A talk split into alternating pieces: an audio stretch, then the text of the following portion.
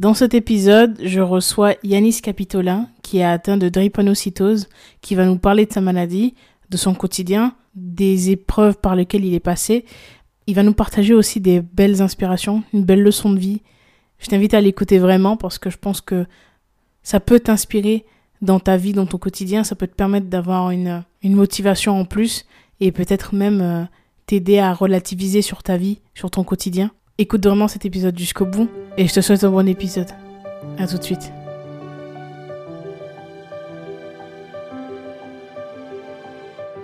Bonjour et bienvenue dans Deviens inspirant, le podcast qui te permettra de t'ouvrir à de nouvelles méthodes d'évolution, de réflexion et à une meilleure connaissance de soi. On abordera des sujets autour du développement personnel, de la psychologie et de la spiritualité.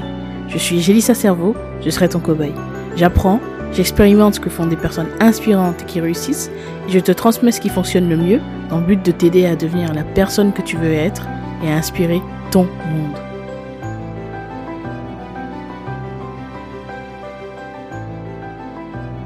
je m'appelle Yannick. je m'appelle Yannick Capitolin, j'ai 22 ans et euh, je suis atteint de la drépanocytose. Alors, la drépanocytose est la maladie la plus génétiquement répandue au monde.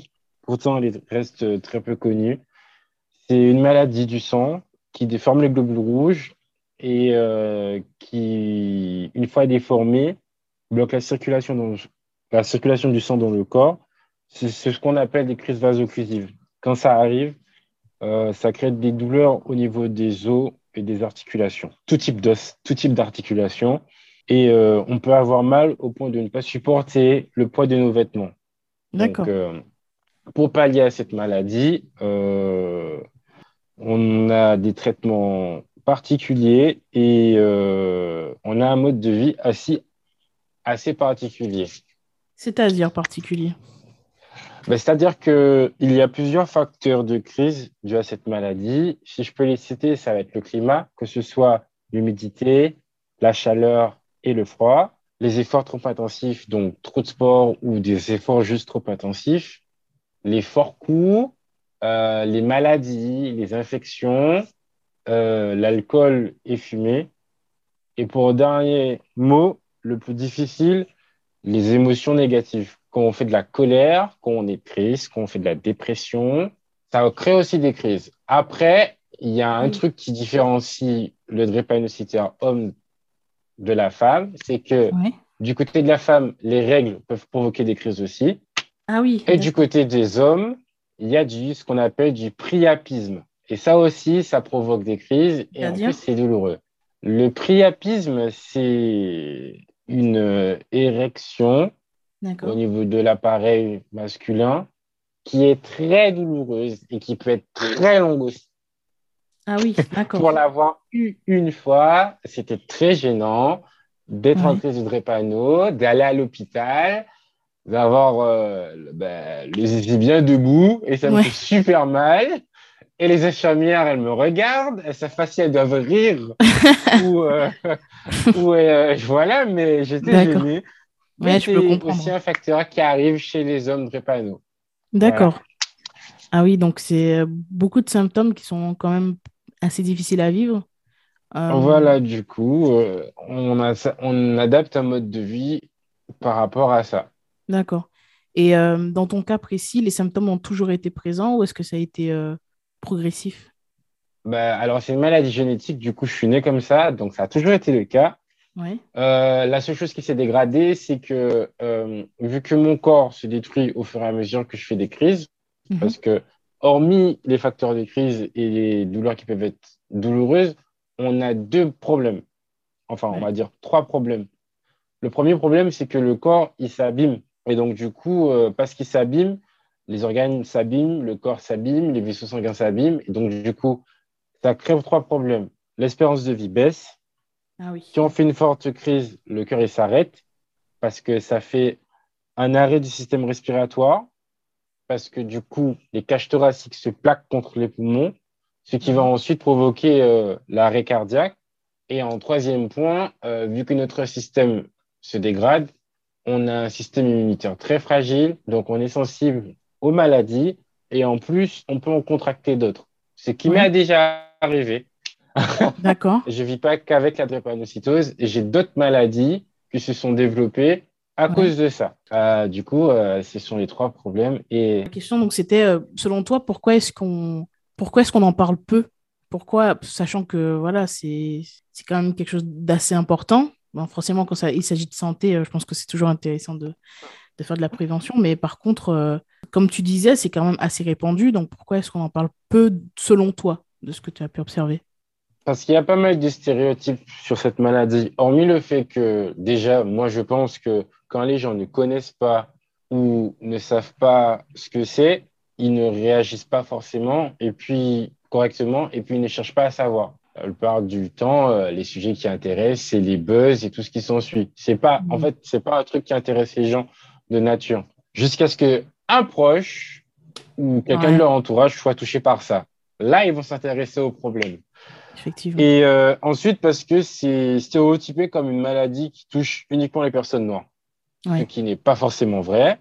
C'est important de le préciser. C'est euh, une maladie en fait qui est à l'origine une mutation du paludisme. C'est-à-dire hmm. que notre corps a créé des anticorps pour se protéger du paludisme. Et une fois que ça a été fait, avec le brassage des races et le changement de lieu, parce que du coup, euh, les Africains ont été déportés avec l'esclavage, les gens qui étaient en hexagone sont partis ailleurs, donc les changements de climat et de température, plus le brassage des races, ont fait que l'anticorps qu'on avait développé s'est transformé, a muté et c'est devenu la drépanocytose. Donc, techniquement parlant, ça touche tout le monde. J'ai déjà rencontré des blancs qui sont atteints de la drépanocytose. J'ai déjà rencontré des métis.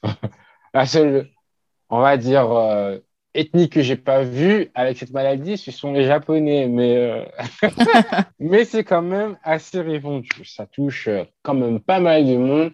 Juste en France hexagonale, on a déjà au moins 22 000 drépanocytaires. Et ça, c'est les chiffres de l'année dernière. D'accord. Bah, bah, tu vois, c'est une croyance que j'avais aussi euh, pendant très, très, très longtemps. Parce que je viens de la Guadeloupe, pour la petite histoire.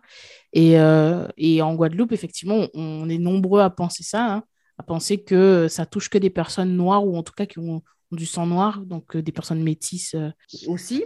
Et euh, effectivement, c'est ce qu'on entend très souvent. Donc, c'est important que tu, tu, le précises et, et que, bah, tu en parles. Parce que je pense que ça, ça joue peut-être aussi dans le fait de d'en parler un petit peu plus. Si ça touchait peut-être oui, certaines catégories je trouve aussi.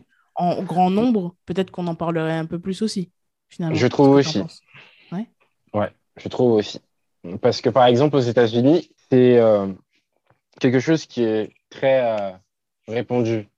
Beaucoup de gens savent c'est quoi la drépanocytose. Et d'ailleurs, c'est des États-Unis que la plupart des traitements sont venus. c'est pas la France qui a développé les, traitements, c'est les États-Unis qui ont développé ces traitements. Et euh, des traitements qui ont fait que ça fonctionne. Pour moi, c'est vraiment une histoire de stéréotype. Donc, c'est dommage mais c'est fait ainsi. Dans ton cas, quelles sont les problématiques que tu as rencontrées, alors en dehors du, de, de l'aspect santé, mais par exemple dans ton environnement, dans ton entourage, euh, vu que, comme tu l'as dit, on, en parle peu, donc on est peu renseigné. Euh, comment est-ce que tu l'as vécu déjà dans un premier temps en étant enfant, et puis ensuite euh, dans ta vie d'adulte? Alors, le plus difficile au début, c'était d'accepter que je sois malade parce que je comprenais pas qu'est-ce que j'avais de différent. Mais après, avec ce qui m'est arrivé, c'est qu'on c'est venu quand même très vite dans ma tête. Mais c'est toujours difficile d'accepter d'être malade parce que euh, au début, quand j'étais enfant, je comprenais pas pourquoi je devais toujours avoir une casquette sur la tête, pourquoi je devais faire attention assis, pourquoi je ne pouvais pas rester sous la pluie, pourquoi je ne pouvais pas euh, faire pas mal de choses? Et ensuite est venue euh, l'autre partie la plus dure de la maladie, c'est se faire accepter par autrui. C'est-à-dire que vu que j'étais différent, bah, les gens m'ont traité d'erreur de la nature, de bon rien, d'handicap. Ah et on m'a dit que ma mère aurait dû avorter. Euh, on n'a pas été très sympa, on m'a rejeté. Et ça, c'était à quelle période euh, Quand tu étais enfant? Euh, Depuis mon enfance. Même en arrivant aux études supérieures, j'ai grandi quand même. Même quand j'étais à l'université, j'ai quand même eu droit à ça à quoi de faire de longues études si de toute façon tu vas mourir. J'ai entendu des choses et puis j'ai grandi avec. Je me suis consolidé. Je me suis dit, bon, c'est triste, mais c'est un constat que je peux faire. Quand les gens ne savent pas c'est quoi, quand les gens ne sont pas touchés par ça, ils peuvent être égoïstes et ils peuvent même devenir méchants. Mais bon, c'est une partie de l'homme que je ne comprends pas, mais je peux pas forcément tout comprendre, mais je peux au moins accepter et faire avec et au moins faire en sorte que ça ne m'atteigne pas. C'est tout ce que je me suis dit et aujourd'hui, j'avance avec. Et justement, ça, m'amène à la question suivante. Comment est-ce que tu fais aujourd'hui pour faire en sorte que ça ne t'atteigne plus, faire en sorte de, de, voilà, de passer outre, de ne pas te laisser impacter par le bruit extérieur Parce que j'ai compris une leçon de vie. Je peux contrôler mes efforts, je peux contrôler ma pensée, je peux contrôler ma façon de réagir, je peux contrôler pas mal de choses qui me concernent, mais je peux pas contrôler les imprévus, je peux pas contrôler ce que les gens pensent, je peux pas contrôler ce que les gens disent, je peux pas contrôler ce que les gens font, je peux pas contrôler la maladie, le temps et la météo, euh, même la même la mort en soi ça se contrôle pas non plus et j'ai accepté que je pouvais pas contrôler ces choses. Donc c'est peut-être triste de constater que les gens me repoussent pour un truc que j'ai pas demandé. Au moins je trouve que je suis une personne assez forte et que je vis avec ça et que je me plains pas et que j'avance et que donc du coup euh, écoutez euh, comme on dit euh, souvent, le faux, il parle, l'hypocrite, il juge, et le sage, bah, il observe et il avance. Je mhm. préfère être sage et ne pas m'occuper de ce que les gens disent et pensent quand c'est pas nécessaire. Mais écoute, c'est une très belle philosophie. Tu serais pas un petit peu euh, stoïcien? Peut-être, qui sait? Ouais, c'est ta philosophie de vie aujourd'hui. Et c'est ce qui t'aide à, à, tenir le coup. Oui. Et on le sent, hein. on sent euh, ton, ton état d'esprit, ton mindset euh, c'est vraiment quelque chose d'agréable à entendre. Parfois, et malheureusement, on a besoin aussi d'entendre euh, ce type de témoignage pour aussi euh, retrouver de la motivation et se rendre compte que finalement, ça sert à rien de passer trop de temps et mettre trop d'énergie sur des choses qu'on ne peut pas contrôler finalement. Parce que soit on peut changer quelque chose et il faut le changer, soit on ne peut pas et dans ce cas-là, il faut l'accepter. Donc je, ça. je te rejoins sur ça. Donc, tu me disais voilà, que tu as vécu pas mal de choses difficiles au jugement des autres. Et aujourd'hui, est-ce que tu arrives à avoir des, belles relations, des relations euh, sociales?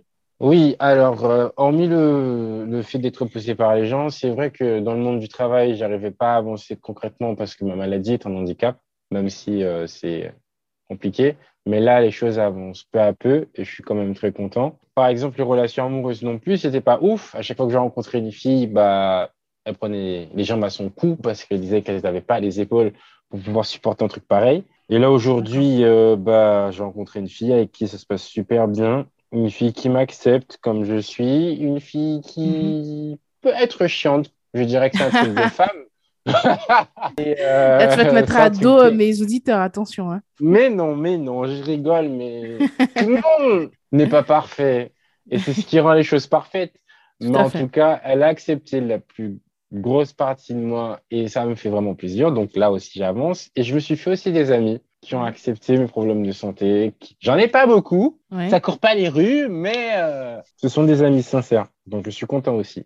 Moi, euh, je suis pas compliqué. Il m'en faut peu pour être heureux. C'est le plus important.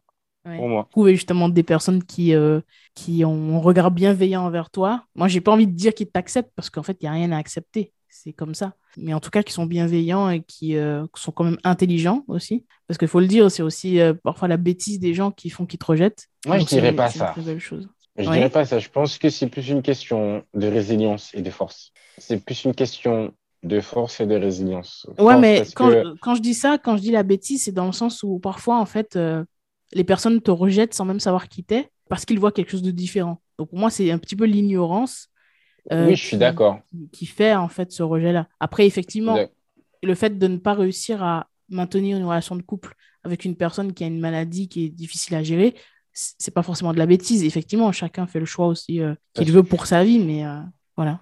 Oui, je comprends. Mais je disais ça parce que, en fait, au début, je me disais, putain, les gens sont cons. Putain, les gens sont cons. Des bons à rien. Des futiles. Je te jure, je me disais Ouais, je disais, les gens, euh, bref, c'est quand j'ai fait mon arrêt cardiaque il y a quelques années et que du coup, euh, ma mère m'avait accompagné à l'hôpital et que mon cœur s'est arrêté et que ma mère était présente avec moi dans la chambre et que du coup, euh, mon cœur, on a réussi à faire repartir mon cœur. Et quand je me suis réveillé et que j'ai vu ma mère en larmes, mais c'est pas des petites larmes, hein, c'était vraiment les larmes de sa vie. Elle était à genoux, elle m'a fait super énormément de peine. C'est là où je me suis dit, putain, il faut avoir de la race hein, quand même pour m'avoir dans sa vie. Ouais.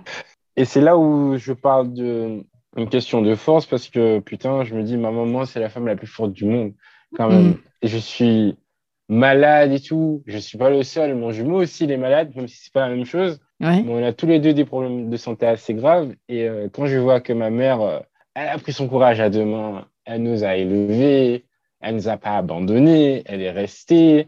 Mm. Et elle nous a fait grandir, bah, je me dis, mon Dieu, il faut que je rencontre des gens qui sont aussi forts que ma maman. Et euh, résilience, parce que euh, au bout du compte, il euh, faut savoir voir le bon dans le mauvais. C'est ça pour moi la résilience. Et ça, c'est pas tout le monde qui arrive à faire ça. C'est vrai. Du coup, je me dis que ça, ce sont les qualités qu'il faut avoir pour être dans la vie de quelqu'un comme moi.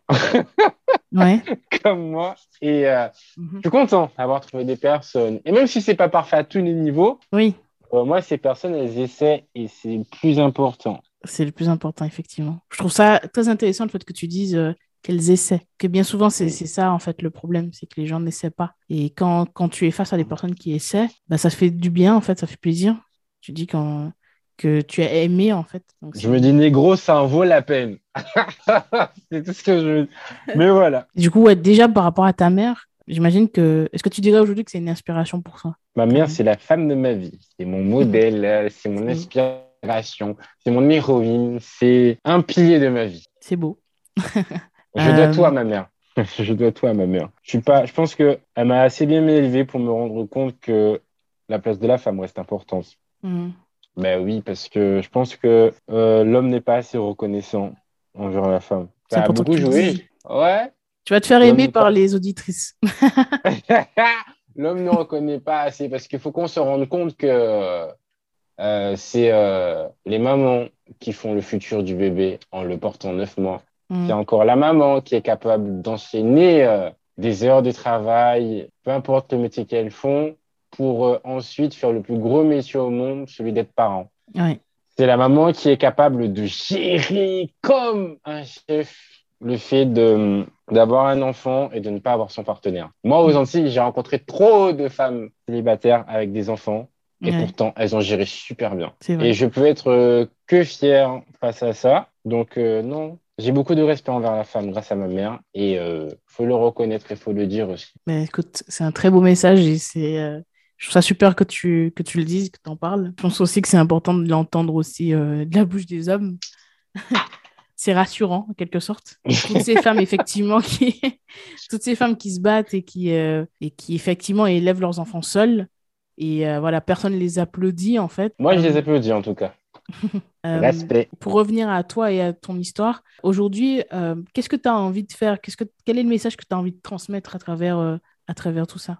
Alors, qu'est-ce que j'ai envie de faire? J'ai envie de devenir. Euh, là, je fais des études pour, mais c'est pas terminé. Mais je voudrais devenir EAPA. C'est-à-dire que ça veut dire euh, enseignant d'activité physique adaptée et santé. Et en mhm. fait, je voudrais aider euh, toutes les personnes atteintes d'un handicap ou d'une maladie à prendre soin d'eux et à leur faire faire du sport parce que c'est quand même aussi ma passion. Mhm. Et je vais pouvoir les aider parce que le sport, c'est quand même la santé aussi, et c'est un sujet qui me passionne. Je voudrais aussi devenir patient expert, c'est-à-dire que je pourrais interagir avec tous les drépanocytaires qui se trouvent dans des milieux hospitaliers et euh, leur transmettre sur les valeurs que j'ai. Mes valeurs sont le courage, la détermination, l'optimisme la positivité. Déterminé parce que quoi qu'il advienne, euh, quand des portes nous sont destinées à être ouvertes, elles resteront. Peu importe le chemin qu'on peut prendre, peu importe la différence qu'on va rencontrer, qu'on on va y arriver, on va forcément y arriver. Courageux parce que, bien sûr, euh, la vie, c'est pas que du beau, c'est pas que des roses, c'est aussi des rivières de larmes, c'est aussi des choses qui sont difficiles à traverser, mais qu'il faut serrer les dents et se dire mm. que ça va passer et que faut se rappeler que peu importe ce qu'on peut vivre et que les gens peuvent nous dire on mérite de vivre. Parce mm. que euh, franchement, euh, on se rend pas compte que franchement, on a eu la chance de naître. Euh, je sais pas combien de spermatozoïdes font la course pour rentrer dans un ovule, mais c'est le mien qui est rentré, tu vois. c'est le mien qui est rentré et qui a fait que je suis là aujourd'hui. Donc, je vais faire, je vais pas gâcher ma vie. Je vais rendre honneur à la vie que j'ai parce que ça reste quand même un cadeau et positif parce que optimiste parce qu'il faut voir le positif faut toujours voir le positif, faut toujours se dire que ça va aller parce que tôt ou tard, ça ira. Peu importe le temps que ça prendra. Euh, Mhm. Moi, je suis pas pressé. Ça ira dans tous les cas. Donc, c'est le message que je veux passer. Si j'y arrive, peut-être même un jour créer ma propre association et pouvoir euh, interagir euh, avec des drépano, mais aussi avec des personnes qui ont des handicaps. Et actuellement, est-ce que tu, je sais pas, tu crées du contenu, euh, c'est, qu'est-ce que tu fais exactement actuellement? Alors, euh, je me suis rendu compte que ce qui faisait que les gens étaient un peu plus reconnus, c'était les réseaux sociaux. Ouais. Et donc, du coup, euh, j'ai commencé euh, à faire du contenu sur les réseaux en faisant du mannequinat. C'est-à-dire qu'il y a quelques années, je suis rentré dans une école de mannequinat en Guadeloupe qui s'appelle Métamorphose D'accord. et qui m'a appris à avoir confiance en moi, à avoir une bonne démarche, à shooter aussi en photo. Et euh, je trouve que la mode est un monde qui ouvre pas mal de portes. Mhm. Et je me suis dit que dans ma tête, plus on voit mon visage, et plus on aime bien ma tête aussi, Mhm. plus je pourrais faire connaître ma maladie parce que c'est une chose que je ne cacherai pas. Après, je fais aussi quand même des actions Oui. spécifiques à ma maladie, comme par exemple tous le 19 juin de chaque année, même si c'est la fête des pères, les gars, c'est aussi euh, la journée mondiale de la drépanocytose et je trouve Mhm. toujours un truc à faire. Quand j'étais en Guadeloupe, bah, j'interagissais avec euh, euh, des associations. Je faisais des actions sur cette, sur cette maladie, je sensibilisais. Je passais des journées aux hôpitaux. J'allais voir d'autres patients drépanocytaires. Maintenant que je suis arrivé en France, c'est vrai que en plus, j'ai beaucoup été malade. Le Covid est venu toquer à ma porte trois fois quand même. Ah oui. Et j'ai eu des complications aussi. Ça m'a pas quand même empêché d'interagir avec des drépanocytaires qui sont partout dans le monde. Ça m'est arrivé de faire des lives Zoom avec des drépanocytaires qui sont en Afrique, aux États-Unis, en Mhm. France, au Mexique. Et c'était super enrichissant aussi parce que j'ai pu en apprendre plus sur ma maladie, même si euh, elle varie selon l'individu. On peut quand même se donner des conseils qui changer des choses pour pouvoir euh, améliorer notre quotidien à nous. On peut aussi s'encourager parce que les gens auront beau dire, les gens auront, les gens auront beau dire que ils peuvent nous comprendre, euh, frérot, tant que t'es pas dans ma situation, Ouais, c'est clair. rien de ce que, de Tout ce à que fait. je, de ce que je vis. Et ça me fait plaisir de me reconnaître chez certaines personnes qui partagent le même calvaire que moi. Tout à fait. Donc, euh, ça me fait aussi plaisir de voir que suite au post que tu as discuté, d'autres drépanocytaires sont venus me voir et m'ont demandé comment je faisais. Et euh, depuis, j'échange avec eux et ça me fait du bien. Je me Ouais. dis, j'ai des gens qui ont la même chose que moi. C'est, Et tu penses que c'est important, ça, de s'entourer de personnes qui- sont concernées par les... certaines caractéristiques ou maladies ou autres?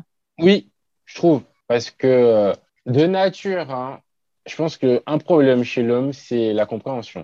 Les gens Ouais. peuvent avoir les arguments, euh, peuvent discuter pendant des heures. Ça, c'est valable que ce soit dans les relations amoureuses, familiales ou même fraternelles ou encore euh, professionnelles, peu importe.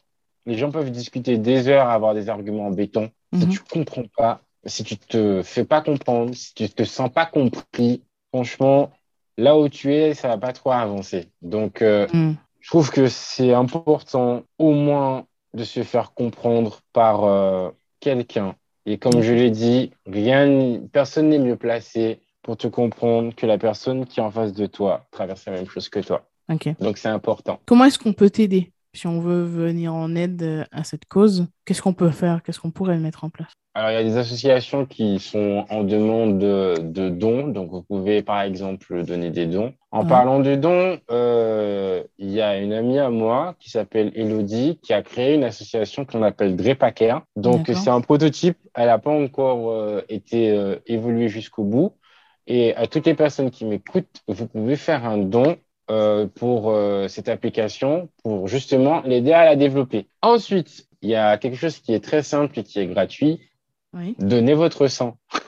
Mhm. Euh, le traitement qui aide pas mal les drépanocytaires, c'est la transfusion sanguine. Ça consiste à retirer du sang en grosse quantité, donc faire une saignée, et ensuite recevoir du sang. Pourquoi? Parce que donc du coup, quand on reçoit le sang de quelqu'un qui a des globules rouges sains, ça Mhm. espace et diminue nos crises. Donc du coup, vu que ça espace et diminue nos crises, notre espérance de vie, elle se stabilise ou elle peut être beaucoup plus longue. Les arrêts cardiaques sont beaucoup moins fréquents et l'opportunité à développer des tumeurs ou à d'autres maladies qui peuvent poser problème si elle se combine à la drépanocytose, se présente Ponce. Donc, donnez votre sang, c'est gratuit. C'est important de le dire, effectivement. Euh, Pour tous ceux qui peuvent. Sauver des vies. Ça sauve des vies. Moi, quand j'ai fait une forte crise et euh, que mon cœur s'est arrêté, mon taux d'hémoglobine est sorti et descendu très bas. Ah, je vous assure que ça m'a fait du bien de recevoir du sang ah. des gens et ça m'a sauvé, ça m'a aidé à me remettre sur pied. Donc, les gens, donnez votre sang. Et puis, euh, une dernière chose, quand vous euh, rencontrez un drépanocytaire ou même une personne atteinte d'un handicap, s'il vous plaît, aidez-la à se sentir mieux et accepter. Elle n'a pas demandé à être malade, elle n'a pas demandé à avoir ce qu'elle a, mais par contre, vous, ce que vous pouvez faire, c'est l'aider à se mettre à l'aise et peut-être même l'aider à s'accepter soi-même parce que c'est difficile de s'accepter en étant comme ça, en étant différent. Pourtant, Dieu a bien créé des visages différents, des corps différents et tout un tas de trucs différents, mais c'est très difficile. Ne soyez pas lourd, ne rejetez pas les gens parce qu'ils sont malades ou parce qu'ils ont des problèmes de santé. Ne, mettez pas la personne à part. Acceptez-la parce que en soi, elle ne vous a rien demandé. Qui sait, vous aurez la bonne attitude. Parce que plus tard, on ne sait jamais, ça peut être un de vos proches qui peut être concerné. Voilà les choses que je peux demander. et c'est pas, pas trop demandé, parce que je pense que c'est très juste. Pour le don du son, pour revenir juste sur ça, c'est très important. À partir du moment où vous pouvez, euh, faites-le. C'est extrêmement important. Ça peut vraiment, comme tu disais, aider beaucoup de personnes. Et voilà, c'est très facile à faire. Hein. On peut prendre rendez-vous très facilement sur, euh, sur Internet, dans toutes les villes de France. gratuitement. Tout à fait. Aussi, ça c'est. En plus, vous mangez et buvez gratuitement. c'est un plus. Raison de plus pour le faire. Voilà, donc n'hésitez pas à le faire. Alors, je voulais te poser une question. Aujourd'hui, est-ce que tu aurais une personne qui t'a inspiré? Oh, mi ma mère, mon arrière-grand-père. Il a 103 ans, bientôt 104 cette année. Et ah euh, il, a une il, a la... il est touché par la même maladie que moi. Pas la drépanocytose, mais une autre maladie qui fait que mon sang est visqueux et très épais. Ça s'appelle le syndrome d'hyperviscosité et c'est une autre infection sanguine assez grave. Mais en tout cas, il a la même maladie que moi. Waouh, il a 103 ans. il a jamais abandonné. Il a fait la guerre pourtant et euh, je l'aime tellement. Hmm. Waouh, c'est lui qui m'a donné toutes les philosophies de la vie. C'est hmm. lui qui m'a dit qu'il fallait que je reste courageux, positif, déterminé. C'est lui qui m'a dit que peu importe ce que les gens me feront, de leur pardonner et de me dire que c'est une leçon de vie que les gens m'apportent. C'est lui qui m'a aussi dit que un homme qui sait contrôler ses émotions et qui sait se servir de sa tête est un homme fort. Donc euh, c'est ouais, il m'a donné plein de leçons, plein, plein de leçons, et je serai jamais assez reconnaissant. Donc franchement, les deux héros de ma vie, ce sont ma maman et mon arrière-grand-père. J'espère que tu pourras euh, inspirer des personnes à travers ces belles paroles. Et c'est une très belle chose aussi que tu, tu cites euh, ta famille, des membres de ta famille, tu vois.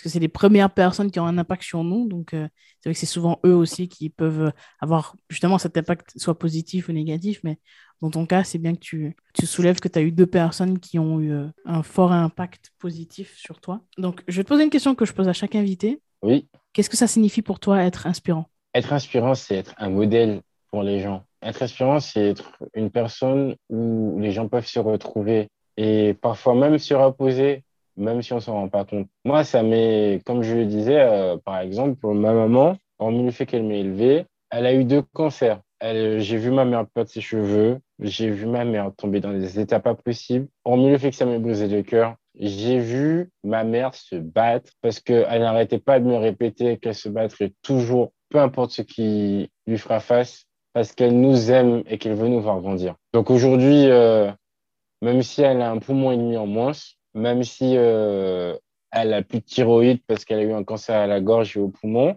ma mère est toujours en vie et euh, elle m'a montré que franchement, qu'on veut, on peut. Et pourtant, c'est pas des choses qui m'ont impacté directement parce qu'en soi, c'était son combat, c'était pas le mien. Elle aurait pu abandonner comme n'importe qui, mais elle a fait le choix de se battre, de vivre pour voir ses enfants grandir. C'est la meilleure leçon de vie que j'ai reçue de toute ma vie. Ah Et euh, voilà, pour moi, c'est ça être inspirant. C'est par des gestes, par des mots, par des actes ou par des paroles, ou peu importe ce qu'on peut entreprendre, mais juste être un exemple pour quelqu'un et motiver une personne. Parce que tout le monde a ses problèmes, tout le monde a ses galères. Moi, je vais pas me plaindre parce que je sais qu'il y a pire que moi. Tout comme même quand je suis face à des gens qui ne vivent pas le quart de ce que je vis, je ne juge pas. Donc, être inspirant pour moi, c'est une personne qui est un modèle pour autrui. T'inspire à te donner à fond, revoir ta façon de vivre, à revoir ta façon de réfléchir et de surtout t'aider à être une meilleure version de toi-même. Pour moi, c'est ça être inspirant. Super euh, définition. Donc, pour finir, j'aurais te demander, est-ce que tu auras un dernier mot, quelque chose à transmettre quelque chose, un message qui te semble important, je voudrais qu'on se souvienne? N'abandonner jamais. c'est n'abandonner jamais. Peu importe ce qui tombe dessus, je vous souhaite pas le malheur du monde, hein, mais n'abandonnez jamais. Quoi qu'il arrive, n'abandonnez jamais. Dites-vous que la vie est un cadeau. Franchement, euh, c'est le plus important. N'abandonnez jamais. Sur ces très beaux mots, euh, je te remercie encore euh, d'avoir accepté cette invitation et de, de, nous avoir partagé toute ta positivité, ton mindset de croissance et, cette belle inspiration. Ce petit mot aussi, on, précise ben, sur les femmes, c'est toujours agréable. je te remercie aussi pour ça. Merci pour le partage. Et voilà, je te souhaite en tout cas de tout le meilleur possible. Je te souhaite de pouvoir t'épanouir dans ta vie, de pouvoir t'entourer en tout cas de personnes bienveillantes et qui te correspondent vraiment, que tes projets aussi aboutissent et voilà, de rendre encore plus euh, fière ta mère, même si je pense qu'elle l'est déjà. On va essayer de faire un peu plus quand même, hein, parce qu'elle le mérite, la vieille. la vieille. ouais, j'aime bien l'appeler comme ça, mais. Euh... Je fais pareil ah, avec ma mère, t'inquiète. Oh, ok, je suis pas fou.